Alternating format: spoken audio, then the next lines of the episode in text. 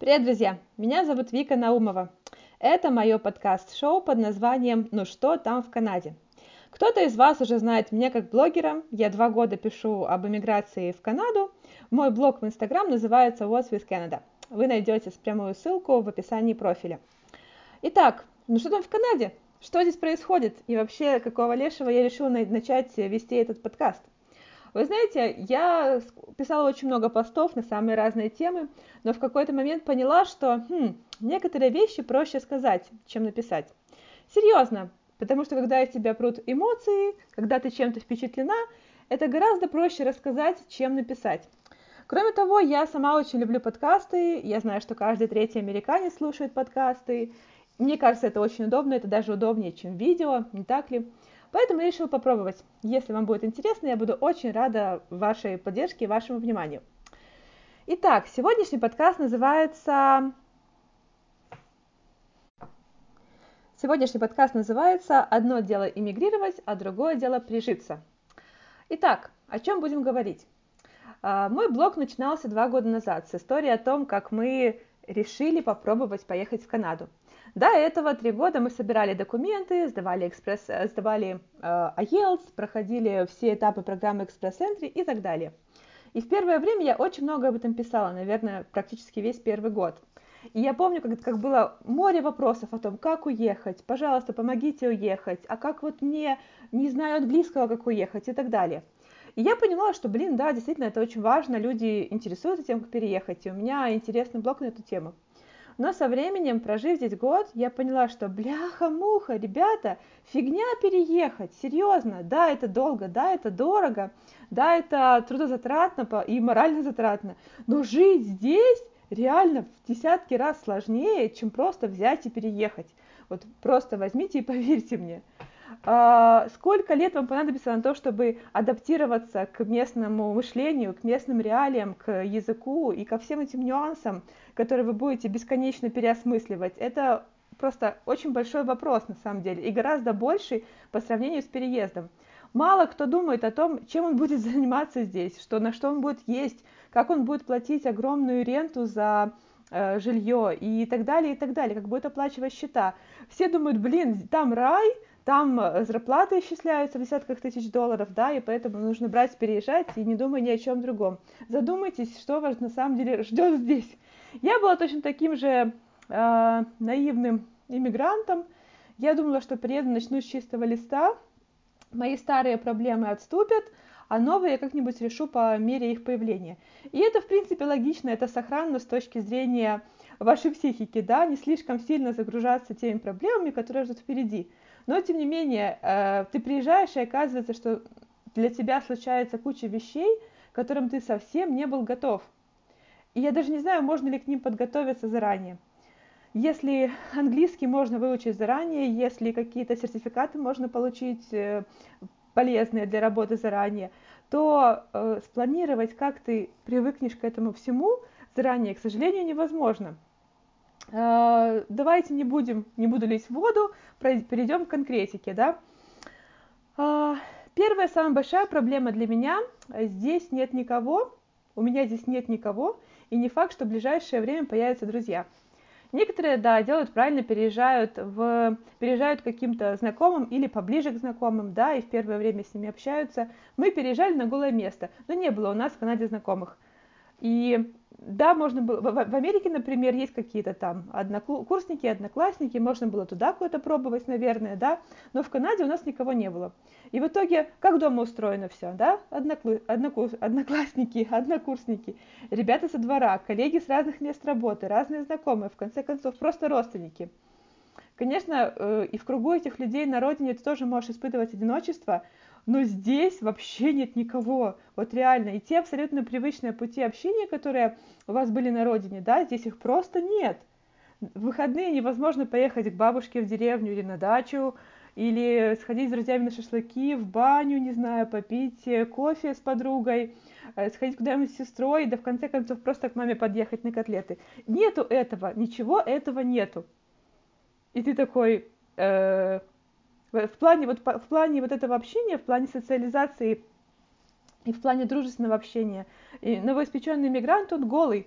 у него ничего нету. И э, понимаете, кто-то скажет, что типа, ну, это вот вы так приехали, да, а у нас есть друзья, и мы с ними вот приехали, и мы и мы приехали, и они здесь тоже рядом находятся, и поэтому нам все просто.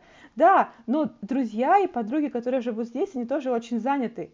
И мы сегодня планируем встречи там за месяцы вперед или за недели вперед, по крайней мере, потому что все безумно заняты обустройством своей новой канадской жизни.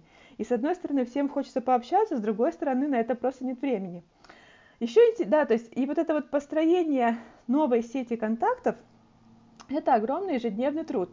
Если раньше вы там привыкли, что вас куда-нибудь приглашают, вас где-нибудь гуляют, выгуливают, да, то здесь вам нужно самостоятельно проявлять инициативу, самостоятельно искать контакты, поддерживать с ними связь, предлагать что-то, приглашать, организовывать и так далее, и так далее.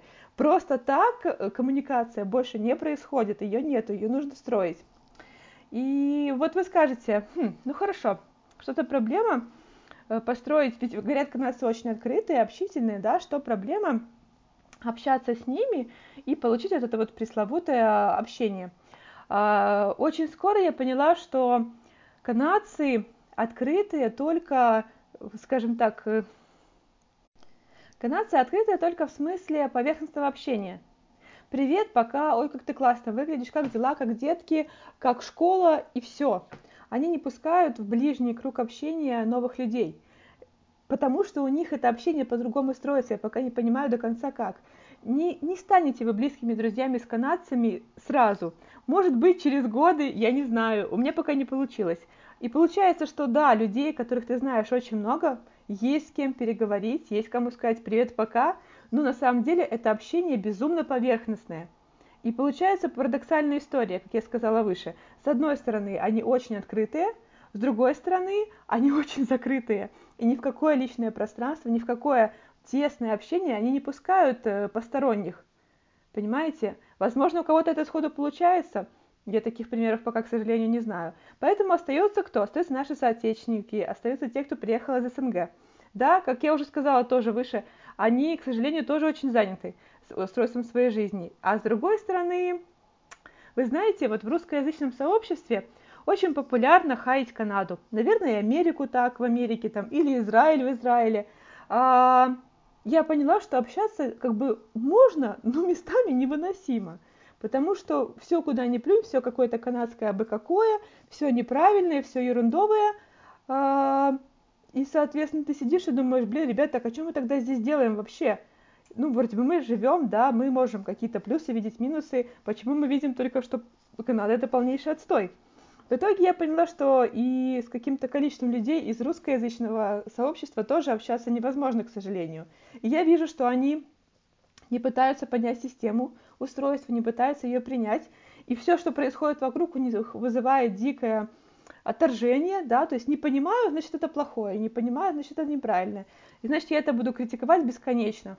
В итоге я вот так вот помыкалась, помыкалась, ну, и остался довольно узкий круг общения этих, э, с этими людьми, которые э, из моей же культуры, да, потому что, ну, вот я говорю, что с некоторыми общаться очень сложно.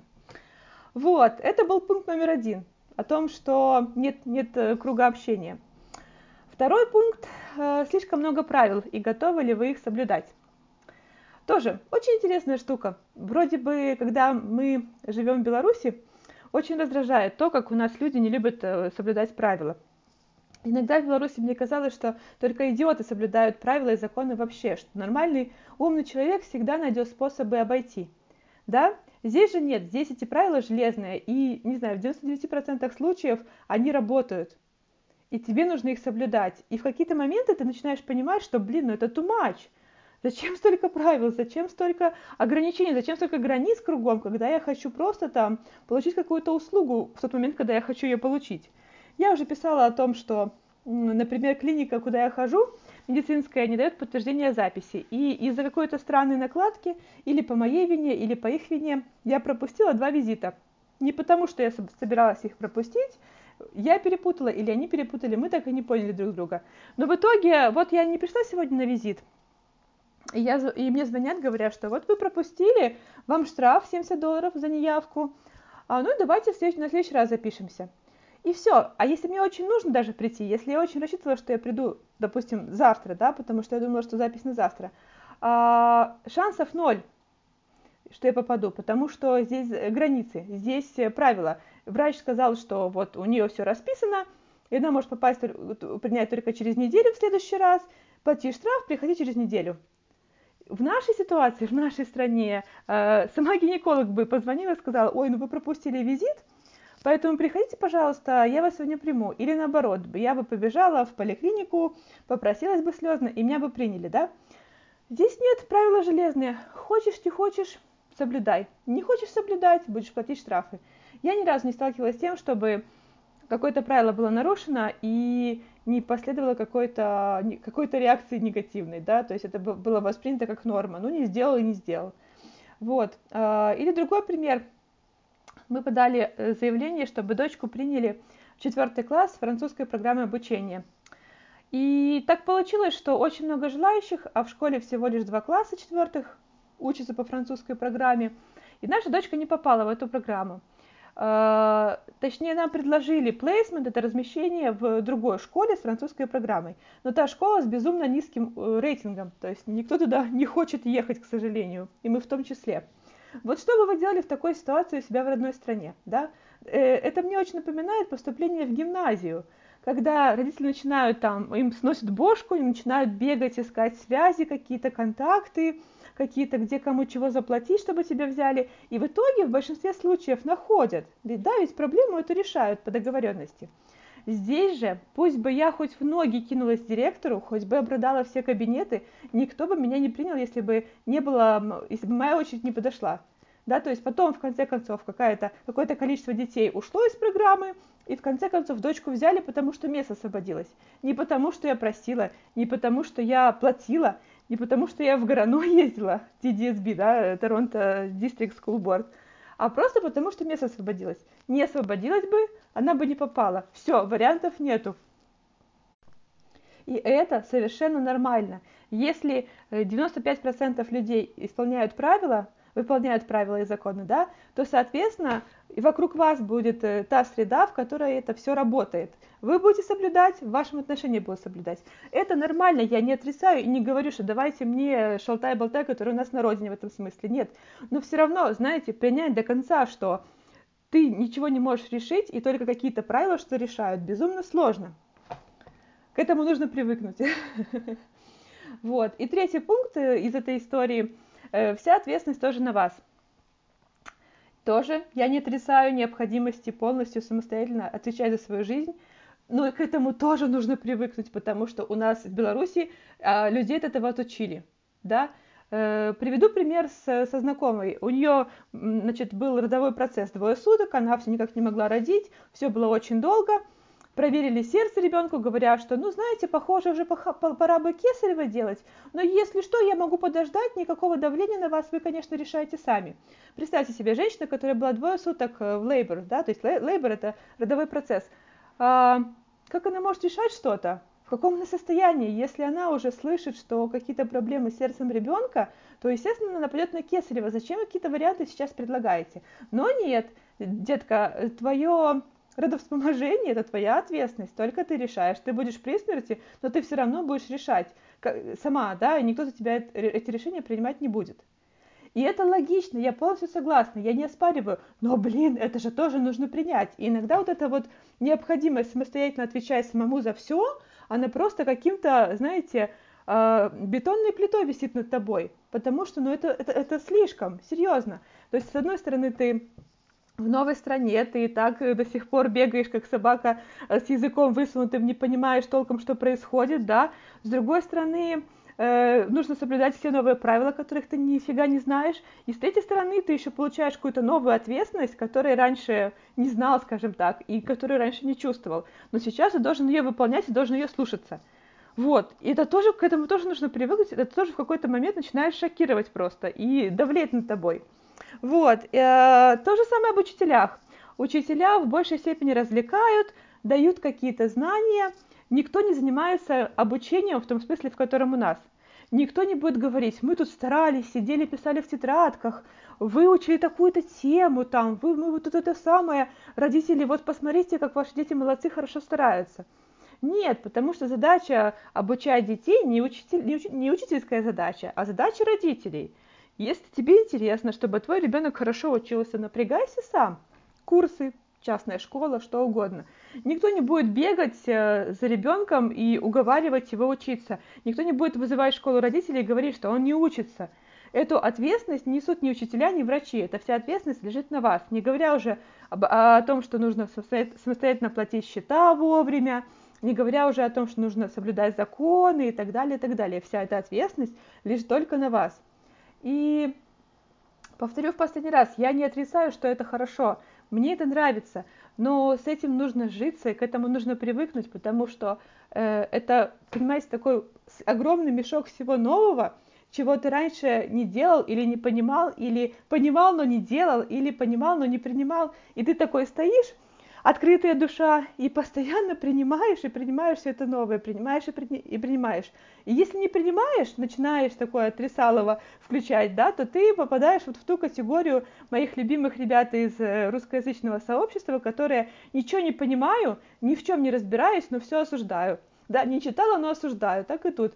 Э, то есть это еще огромная пища для того, чтобы изучать постоянно, что в этой стране происходит, и максимально пытаться понять, почему оно так устроено и как э, мне с этим совладать. Вот. Надеюсь, я вас не слишком утомила своим первым подкастом. Спасибо всем, кто послушал. Я буду рада вашей обратной связи. Я не претендую на свою точку зрения как на самую главную и самую правильную в мире. Это всего лишь мой опыт, то, как я это понимаю. И мне приятно, если вам это тоже интересно. Всего хорошего. Пока.